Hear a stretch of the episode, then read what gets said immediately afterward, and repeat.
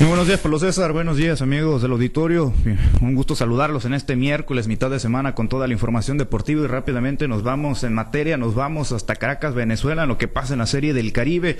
El día de ayer les platico que los Cañeros de México derrotaron dos carreras por, por uno a los federales de Chiraquí, representante del país de Panamá, este pasado martes en el Estadio Forum de la Guaira, en lo que significó la quinta victoria del equipo mexicano en esta Serie del Caribe Gran Caracas 2023. El duelo pues fue bastante cerrado, pero el equipo de los Cañeros supo aprovechar las mejores, las mejores oportunidades y se pusieron en ventaja desde la primera entrada. ¿eh? La esta sería la tercera ocasión, fue la tercera ocasión en lo que va de la justa caribeña en que México pues se pone en ventaja desde el primer inning. Reinaldo Rodríguez se elevó por el jardín derecho y de esa manera empujó a Irving López para la primera carrera del equipo de los Cañeros. Posteriormente, los federales empataron el compromiso en el cuarto episodio con un doblete por el izquierdo de Johnny Santos pero el representativo de la Liga Mexicana del Pacífico tomó nuevamente la ventaja, que al final pues no dejaría escapar. Esto fue en el quinto capítulo cuando José Cardona anotó la segunda carrera en un robo de la tercera colchoneta que forzó un mal tiro por parte del receptor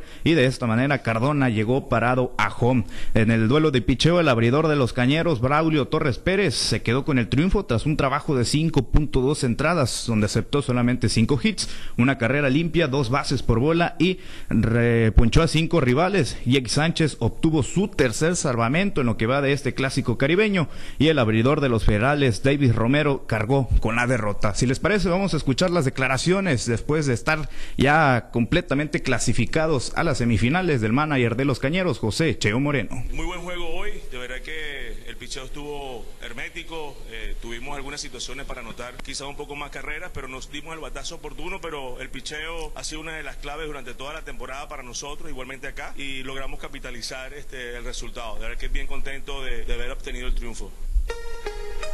El picheo, el picheo es la parte fuerte de este equipo mexicano y esos grandes, grandes relevos, el bullpen, que es muy poderoso de este conjunto de los Cañeros de México. Por cierto, el día de hoy, miércoles, pues encararán su último juego del rol regular, lo harán en contra de Puerto Rico, esto en el Estadio de la Rinconada. Será a partir de las 12 del mediodía, cuando se cante el play ball en este día miércoles por parte del equipo mexicano. En el resto de resultados del día de ayer, les comparto que Puerto Rico derrotó cuatro carreras por tres al equipo de Cuba, que ya está completamente eliminado de esta edición 2023 de la Serie del Caribe. En más resultados, Colombia superó 11 carreras por una República Dominicana y Venezuela, el equipo anfitrión, derrotó 8 por 6 al conjunto de Curazao. Para el día de hoy continúa la actividad de, en este, pues ya último día, último día de la Serie del Caribe, hablando del rol regular.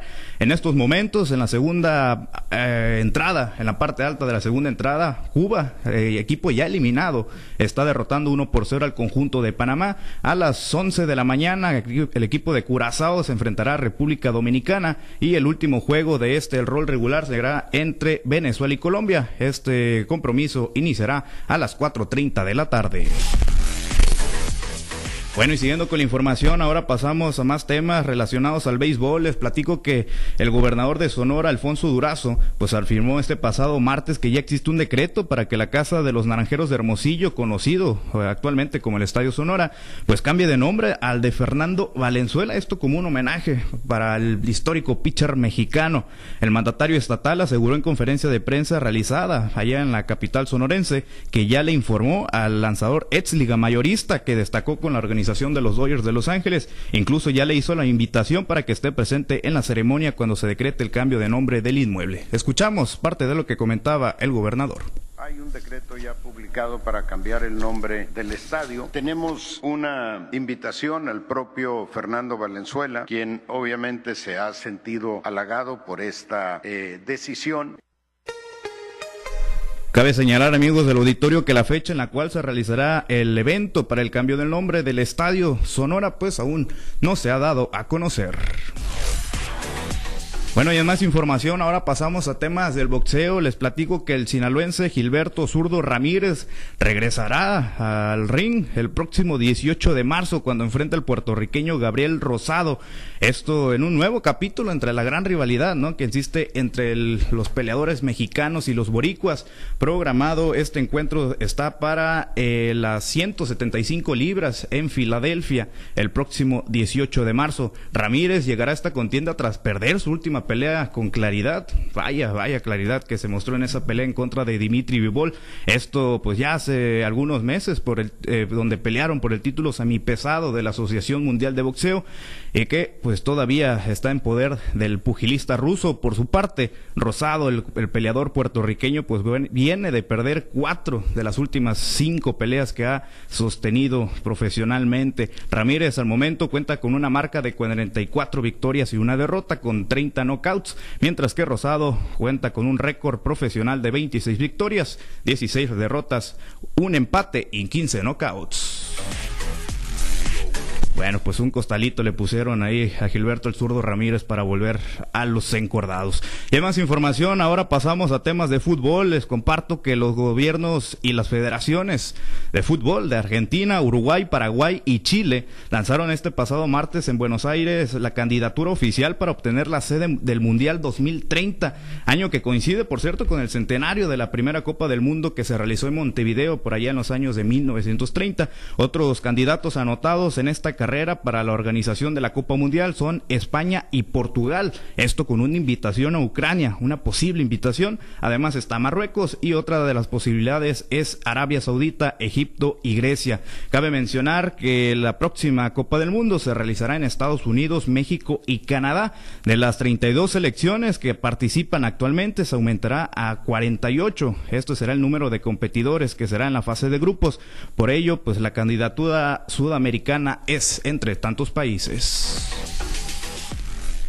Bueno, ya casi para finalizar, les platico que en la ciudad de Los Mochis, en temas más locales, la Fundación Unidos Down e invita, invitó a la cuarta edición de la carrera pedestre Medias Diferentes, la cual se llevará a cabo el próximo domingo 5 de marzo.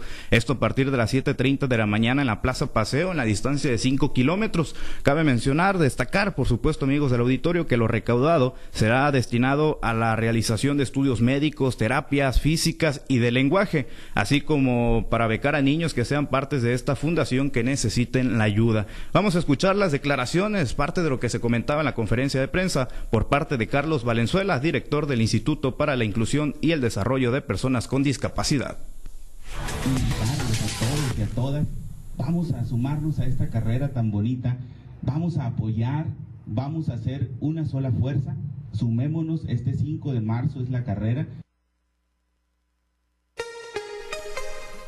El apoyo a las personas con síndrome de Down, pues para la inscripción, que va destinado para todas ellas, pues tendrá un costo de 200 pesos y se podrán realizar, se podrán comunicar en la página de Facebook Unidos Down LM, así como eh, distintos números, los cuales pues está en nuestro portal informativo www.noticieroaltavoz.com en la sección de deportes. Bueno, y ahora sí, Pablo César, amigos del auditorio, para finalizar rápidamente, compartirles ¿no? lo que hizo LeBron James el día de ayer, pues se convirtió en uno de los reyes de la NBA, sin duda, ya que el alero de los Lakers de Los Ángeles llegó a 38.388 puntos en contra, eh, bueno, el día de ayer, ¿no? En el juego en contra de Oklahoma City y con ello pues se convirtió en el máximo anotador en la historia de la NBA. NBA histórico lo que hace LeBron James.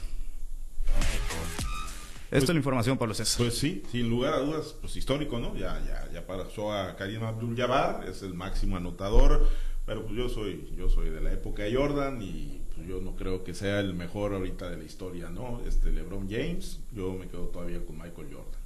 Sí, efectivamente. Fíjate que a mí me tocó crecer con el nombre de Michael Jordan. Me tocó verlos por ahí algunos juegos, sobre todo pues las películas, ¿no? Que ha salido.